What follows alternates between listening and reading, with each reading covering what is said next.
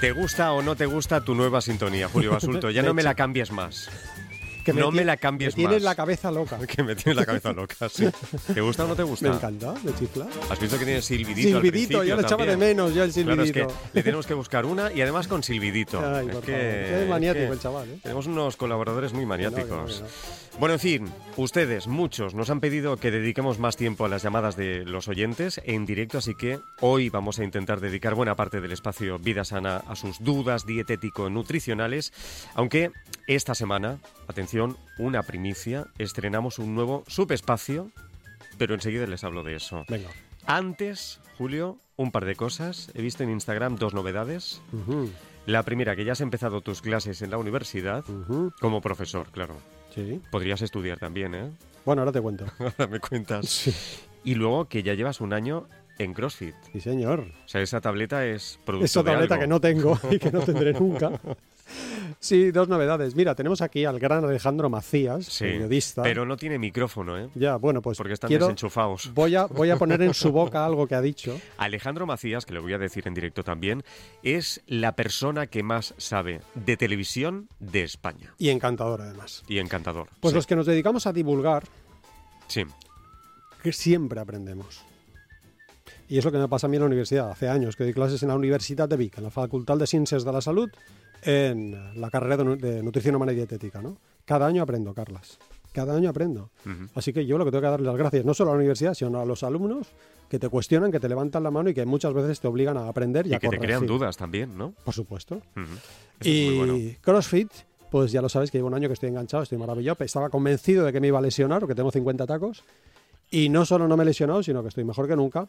Y voy a resumir lo que puse en Instagram. ¿Qué he ganado en este año de ¿Qué hemos ganado, Olga y yo, en este año de CrossFit? ¿Qué? Amistades, autoestima, autoimagen, bienestar mental, buen humor, compañerismo, complicidad, concentración, confianza, diversión, equilibrio, flexibilidad, fuerza. La gente piensa que solo ganas fuerza, pero no es verdad. Humildad, que te crees que eres Superman y no.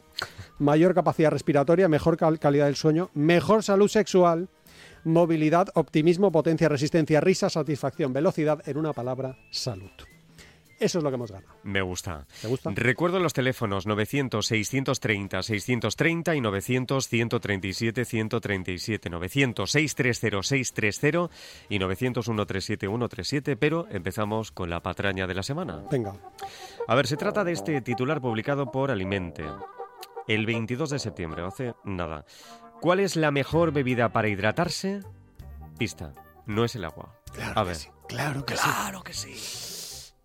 Decía, ahora no me voy a acordar el autor, las afirmaciones extraordinarias requieren pruebas extraordinarias. ¿De quién es la frase? Que nos la digan por Twitter. Que no me viene ahora. Claro, una afirmación es tan extraordinaria como que hay algo que hidrata mejor que el agua, pues necesita una prueba extraordinaria. Entras en el artículo y resulta que no hay ningún link al supuesto estudio que dice que es mejor hidratarse con otra cosa que no sea agua. Pero, pues no me tomo la molestia de buscar y a ver si encuentro yo por mi propia cuenta el estudio.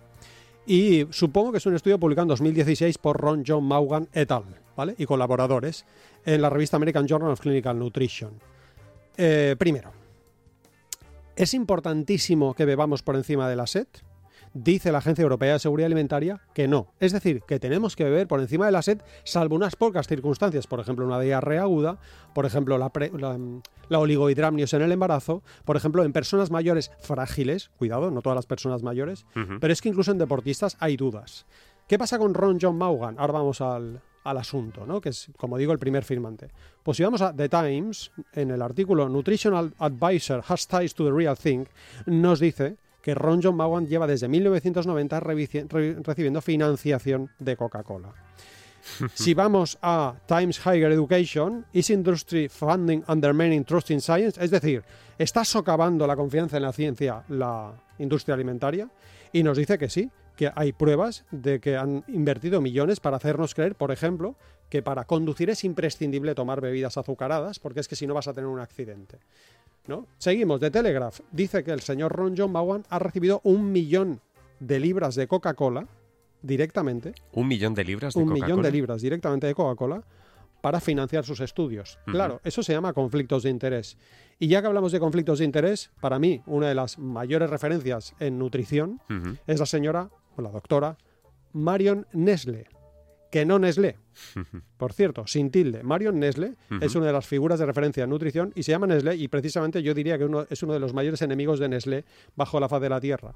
Y nos dice, en mi opinión, ningún científico debería aceptar financiación de Coca-Cola. Es totalmente comprometedor. Punto. Fin de la discusión. Eso es lo que diría y sobre todo que se informen sobre el tema de la sed en un libro que se llama Beber sin sed del pediatra Carlos Casabona. Afirmaciones extraordinarias requieren pruebas extraordinarias del filósofo David Hume. David Hume. Gracias. Bueno. Viva. Y ahora, un nuevo subespacio. Venga. La buena noticia nutricional de la semana. Oh, ¿Con música y todo? Claro. Maravilla. Todo tiene música aquí. Bueno, está publicada por El Español este pasado martes, el día 20. La dieta sostenible de Alberto Garzón, dos puntos, menos ternera, cerdo y lácteos y más legumbres y huevos. Para mí es una buena noticia, aunque tiene algún matiz. Y para hablar de ese matiz tenemos al teléfono a una de las, en mi opinión, mayores expertas en nutrición de España y, por qué no, del mundo. La dietista nutricionista María Manera, máster en Medicina Preventiva y Promoción de la Salud y que trabaja en la Agencia de Salud Pública de Cataluña y coautora, ya puestos, del libro Alimentación Vegetariana en la Infancia. María Manera, buenas tardes. Hola, buenas tardes. Carlos, Bienvenida, María. Muchas gracias. Hola, amiga. Gracias Muchas gracias. ¿Qué nos dirías, amiga? ¿Has escuchado el titular del español? Lo he escuchado, y conoces, supongo, el informe de la AESAN. Eso es, sí, sí. ¿Qué nos dices? Del Comité Científico de la AESAN. Del Comité Científico, gracias. Eso es. Sí, no, nuestra opinión en general es positiva, ¿eh? Si queremos que, bueno, que las recomendaciones nuevas sí suponen un paso adelante, yo creo, ¿no? En esta línea que marca, yo creo, el cuerpo, bueno, al final el cuerpo actual de evidencia va hacia ahí, ¿no? Y entiendo que pues ellos se han posicionado hacia donde, donde va. Y es importante también señalar que no lo han hecho solo pensando en igual en la salud individual de las personas, sino también que han incorporado por fin pues criterios de sostenibilidad medioambiental. Bravo. Y eso está, está bien. Luego también, pues barriendo un poco para casa, decir que bueno las recomendaciones que, que acaban dando se acercan bastante a, a nuestra guía, ¿no? Pequeños cambios para comer mejor que, bueno, seguro que has hablado mil veces, ¿no, Julio, en tu programa? La iba a mencionar ahora mismo.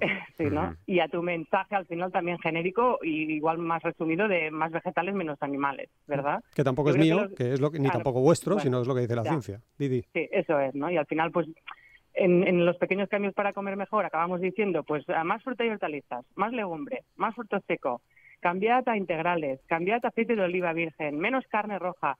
Y bueno, y al final un poco la ESAN acaba diciendo sí, lo mismo, ¿no? O sea, este, este mensaje. O sea que sí, sí creemos que es una buena noticia, que estas recomendaciones van en la línea pues de, las recomendaciones dietéticas que muchas entidades ya hace tiempo también que van van publicando y están basadas en la evidencia e incorporan, importante, repito, los criterios de perspectiva de sostenibilidad medioambiental. Bien, y brevemente te puedo decir un preguntar por un pequeño pero que muchos vemos. Sí, hay un pequeño pero que nos ha preocupado y sorprendido un poco, sí. Cuenta. O sea, que en realidad pues si os fijáis las recomendaciones de consumo de pescado las sitúan en tres o más a la semana.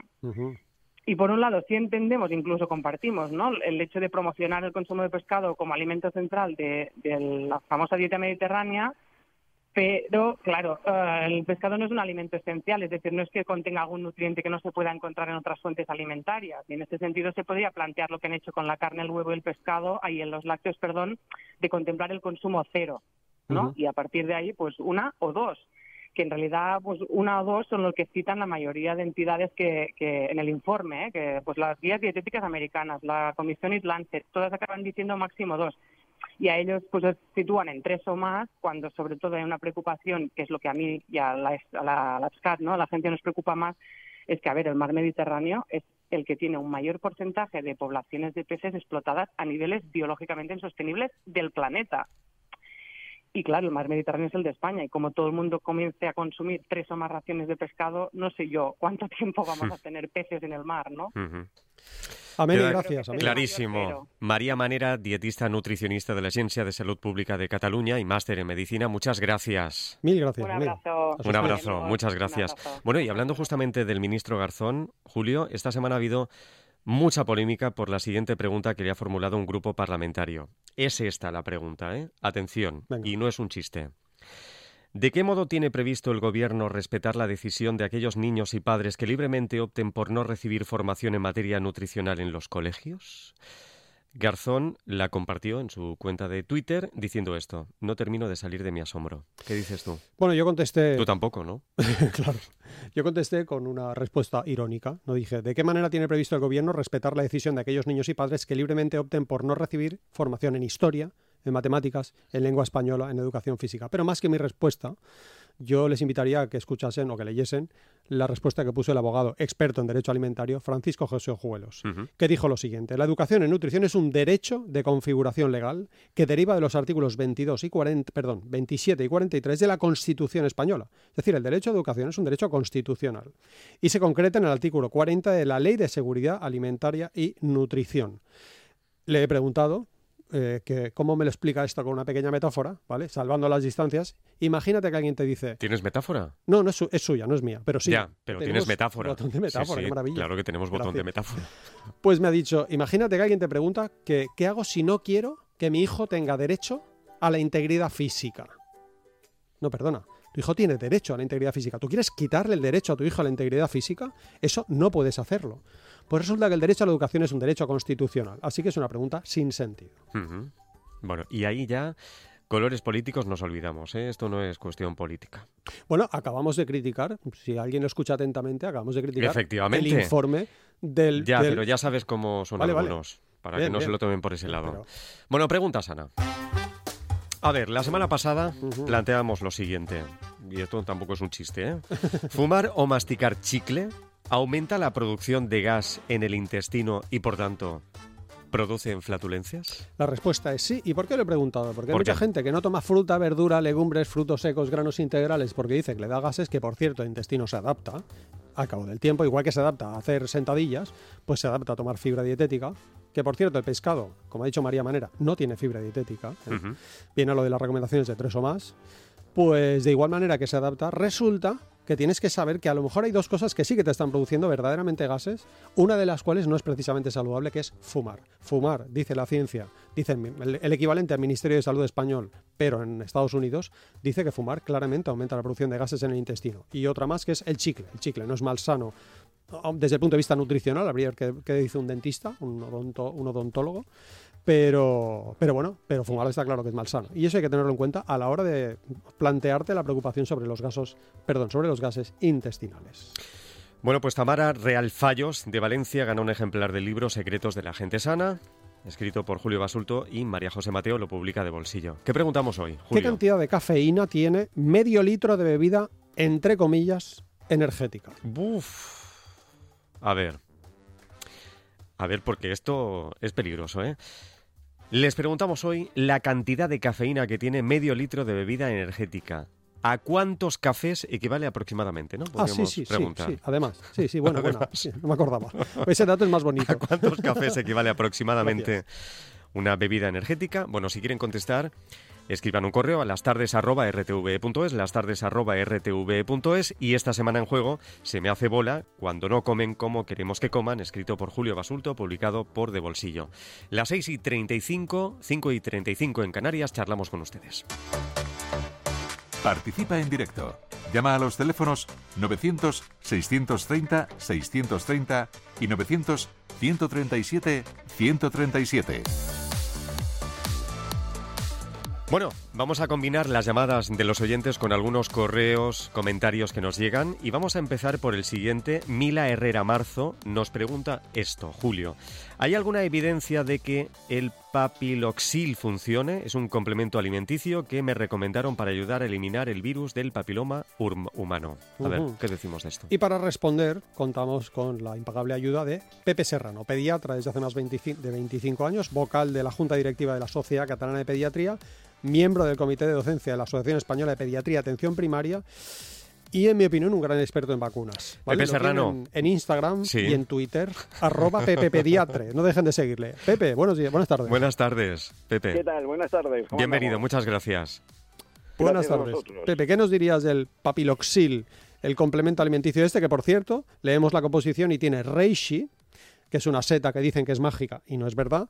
Tiene shiitake, pero también tiene un montón de cosas más como citrato, vitamina C, etcétera, etcétera, y por supuesto probióticos que no pueden faltar. Doctor, ¿qué opina?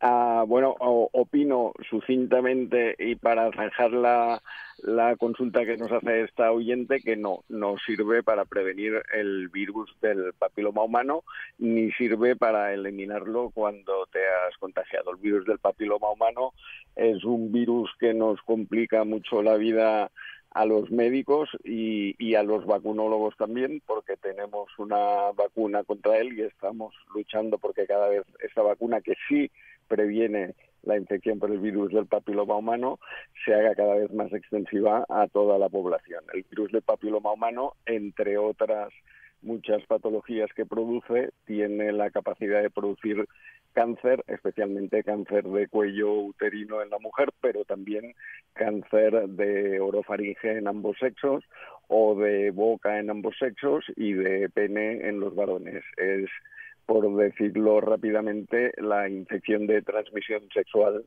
más prevalente en todo el mundo. Y no, no hay ninguna sustancia más allá de las vacunas que sea capaz de prevenirlo. Más claro imposible. Más claro imposible. Maravilloso, así ¿eh? vamos a ponerlo en mis palabras. Es tirar el dinero. tirar el dinero. Tirar el dinero y perder esperanzas y sobre todo que a lo mejor piensa que eso es más útil, que hay gente que lo piensa, ¿verdad, Pepe? Que eso es más útil que no ponerse la vacuna cuando en realidad no es así. Sí.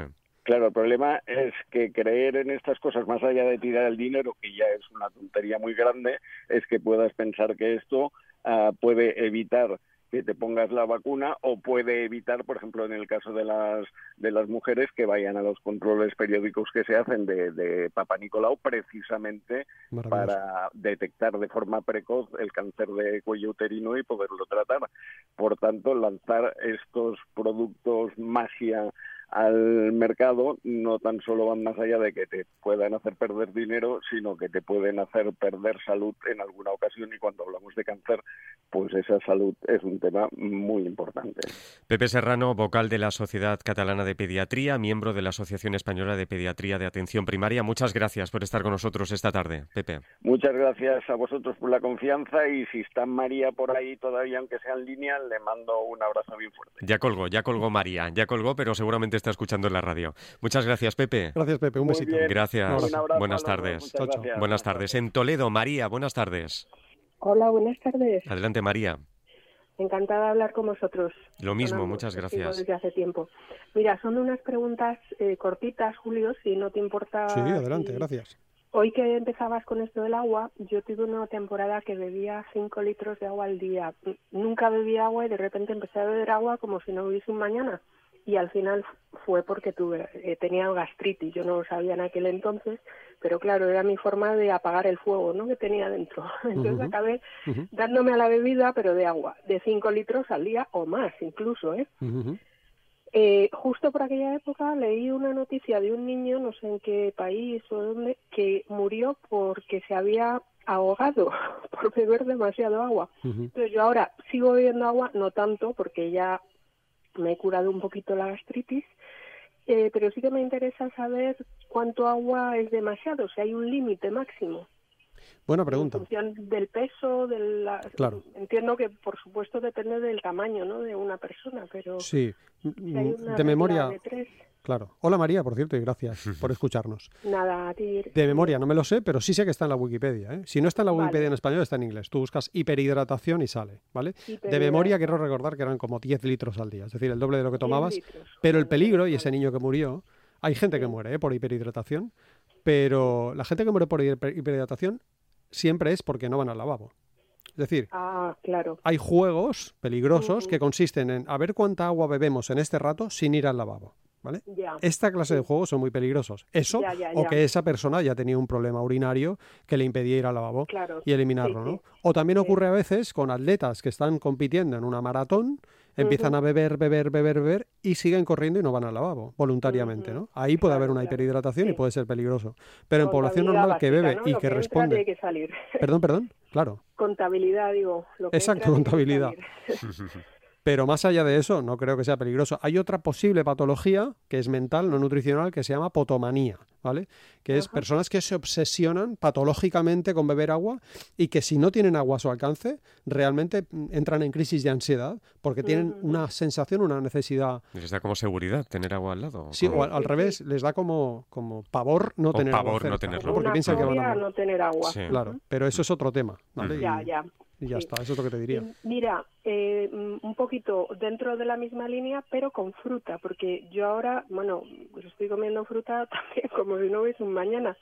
Y a lo mejor me como pues 10 piezas al día, ¿eh? En verano, seguro. No le veo problema.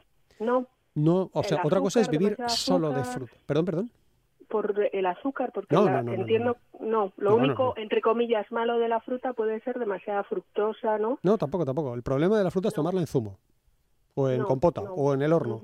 Vale. Pero la fruta masticada no hay pruebas de que es cifras superiores a la recomendación, que es mínimo tres raciones al día, ¿vale? No hay pruebas de que sea perjudicial, al revés, hay pruebas de que es beneficioso, salvo, habría alguna excepción, en gente que solo come fruta. ¿vale? Pero eso es raro porque tu cuerpo, al cabo de unos días de solo comer fruta, te pide proteína, ¿vale? porque es que, claro, proteína es una palabra que viene del griego protos, lo primero, lo más importante, y tu cuerpo cuando le falta proteína empieza a pedírtela, ¿vale? Y en un país como el nuestro, en el que hay mucha disponibilidad alimentaria, es raro, no imposible, porque hay gente para todo, es raro que alguien se dedique a solo comer manzanas, ¿no? No es imposible, pero, pero bueno, tomar 10 piezas de fruta, vamos, es que yo recuerdo, Oliver, nuestro hijo, cuando era pequeño y tenía 4 años, se tomaba 8 plátanos al día, aparte de comer otras cosas, ¿eh?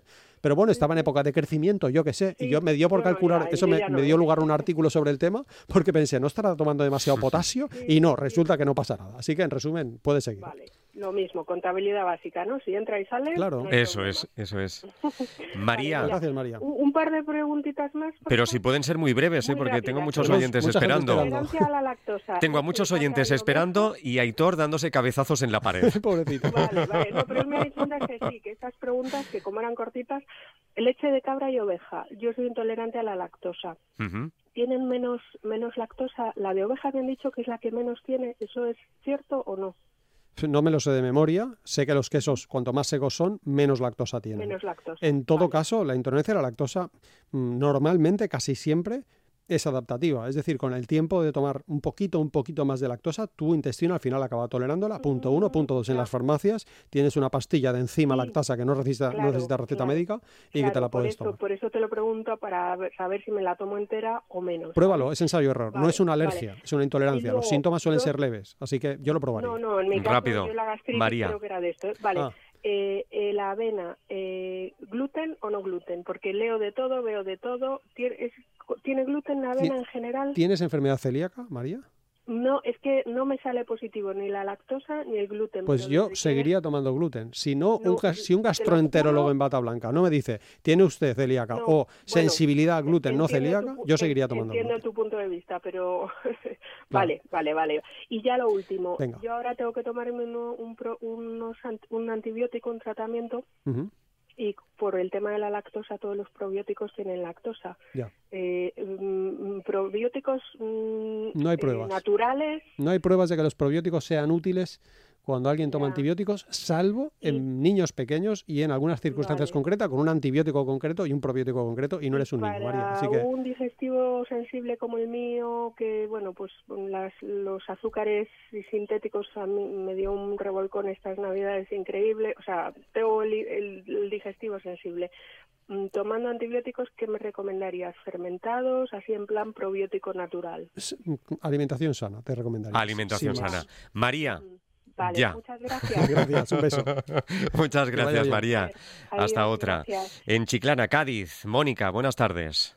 Hola, buenas tardes. Buenas tardes, Carla. Adelante. buenas tardes, Julio. Hola, Muchas gracias. Pues, eh, quería hacer una pregunta. En nuestro caso en casa hemos ido dejando poco a poco, bueno, poco a poco, hemos ido dejando los últimos dos, tres años de comer prácticamente carne.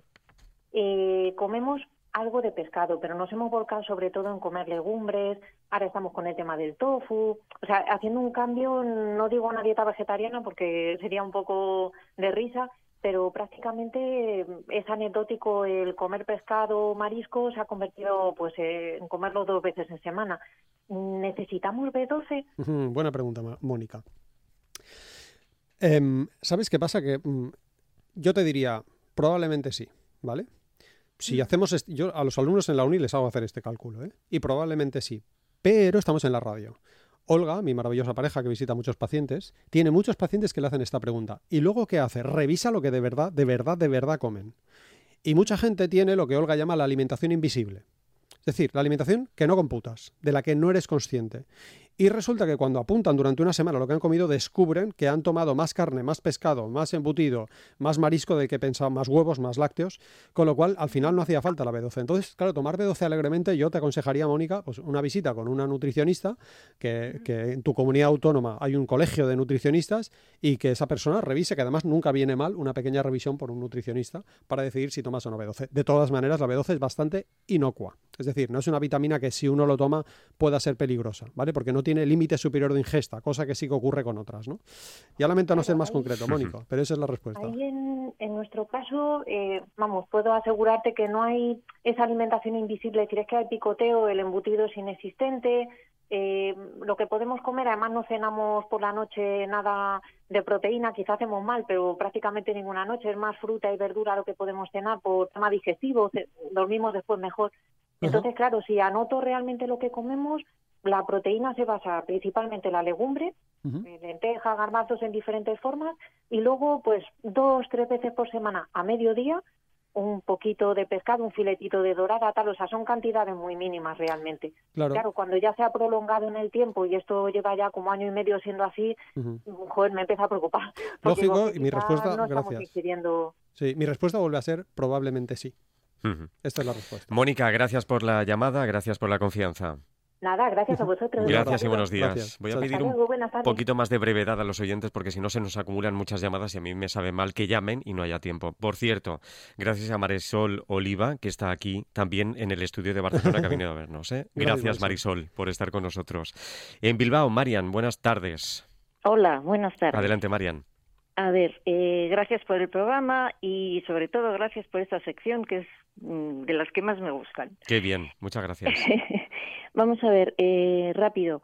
A raíz de una piedra del riñón que tuve, eh, que estaba formada por oxalato cálcico, me interesé por saber si la dieta podía repercutir en la formación de estas piedras para evitar, si lo puedo hacer, que se formen más, más adelante. Entonces, mi pregunta es, ¿influye la dieta en la formación de piedras? Y si es así, ¿cómo puedo descubrir alimentos bajos en ácido oxálico, que es lo que parece que forma eh, las piedras de oxalato? Hola, María. hay alguna...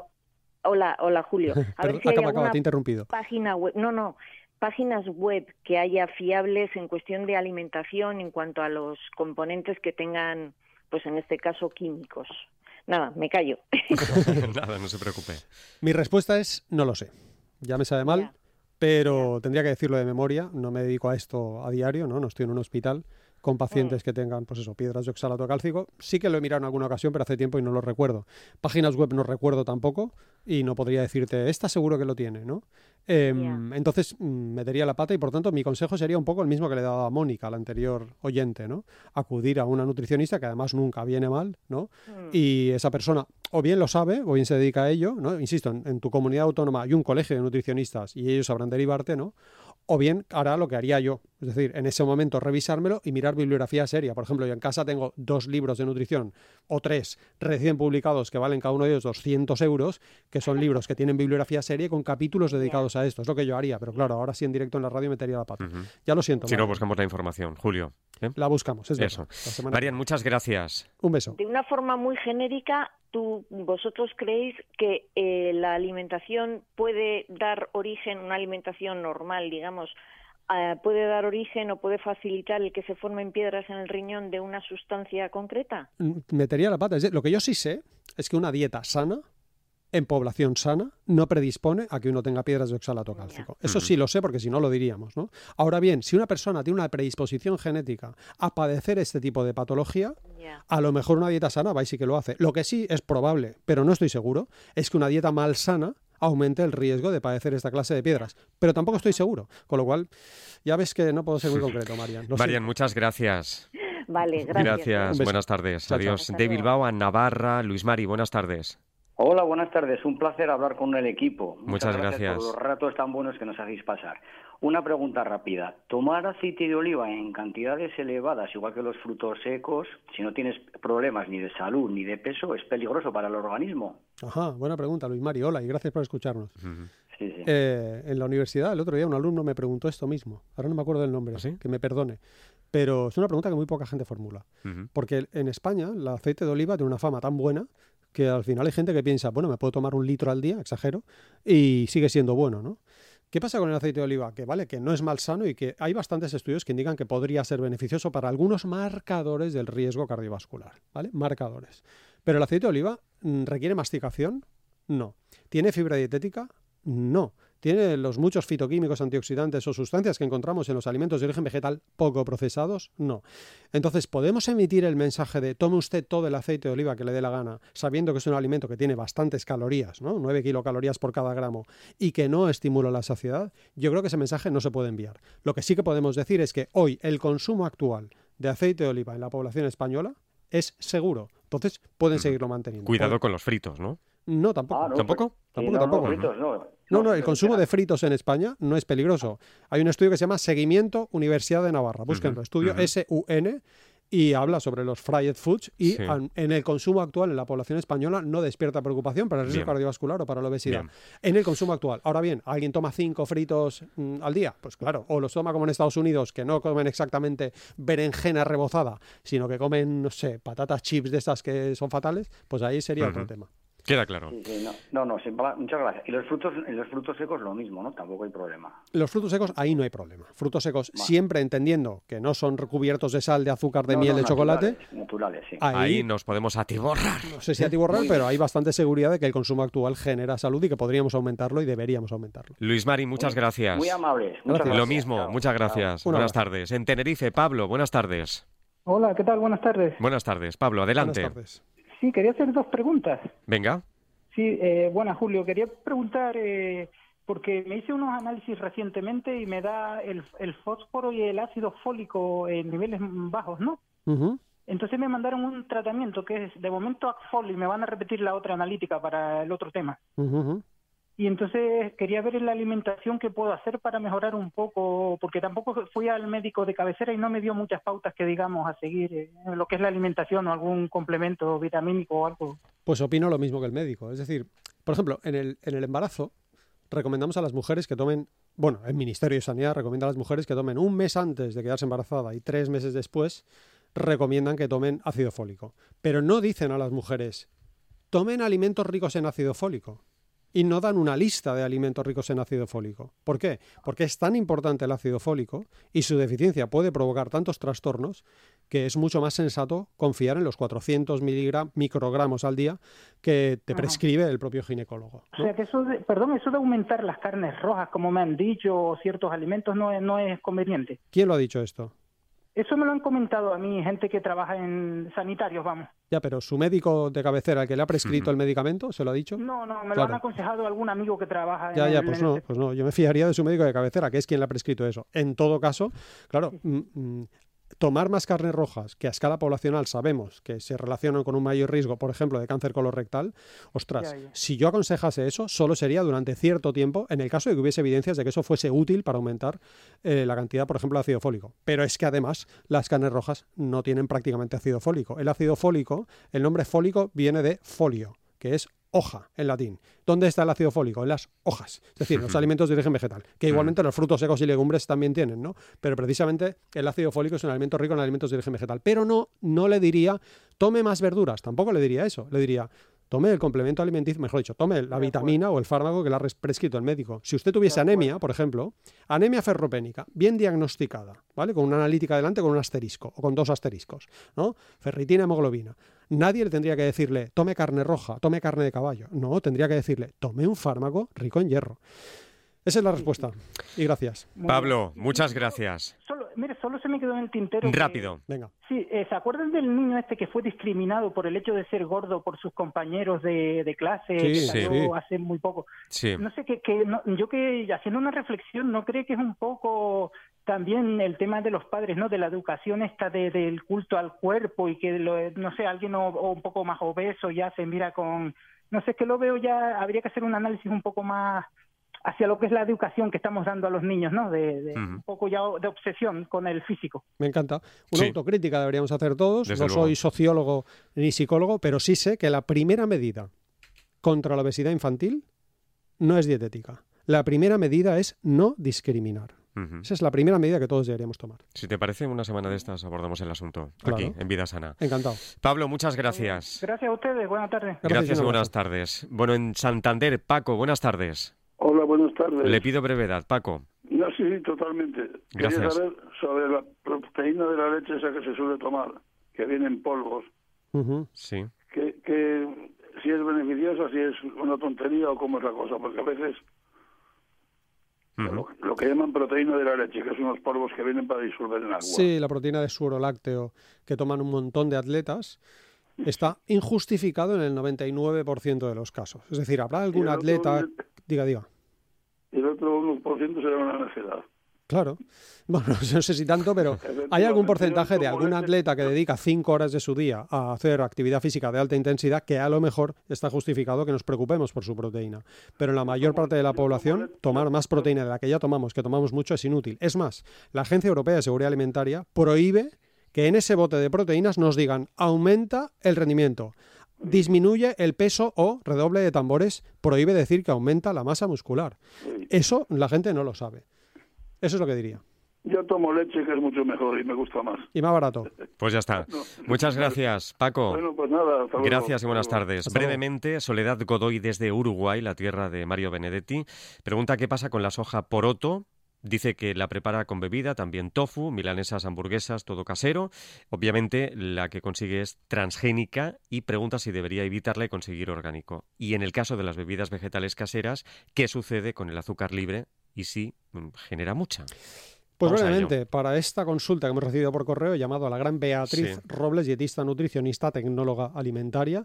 Me ha dicho que puede ser que en Uruguay haya transgénicos, pero aquí en España mm, no hay transgénicos. Se acaba de aprobar, dice, pues una medida que permitirá comercializarlo. La gente no quiere tomar transgénicos, pero los transgénicos son totalmente seguros, son inocuos. Entonces, ¿debería tomar orgánico? No hace falta, pagará más y va a tener el mismo efecto sobre su salud, ¿vale? Y en cuanto a las bebidas vegetales caseras, dice que qué sucede con el azúcar libre. Se genera un poco de azúcar libre, pero muy poco. La bebida vegetal de soja, que tiene un 5% de azúcar, que debería llevar un sello negro diciendo tiene demasiado azúcar, es porque o bien han hidrolizado la soja para generar azúcar o bien se lo han añadido, porque normalmente la soja en bebida tiene muy poco azúcar. Esa es la respuesta. ¿Cuánto aprendemos cada semana, Julio Basulto? Ay, Dios, gracias. Lo mismo digo. Muchas gracias. ¿eh? Y gracias a todos los oyentes que marcan tanto nuestra línea telefónica cada semana durante este espacio de Vida Sana.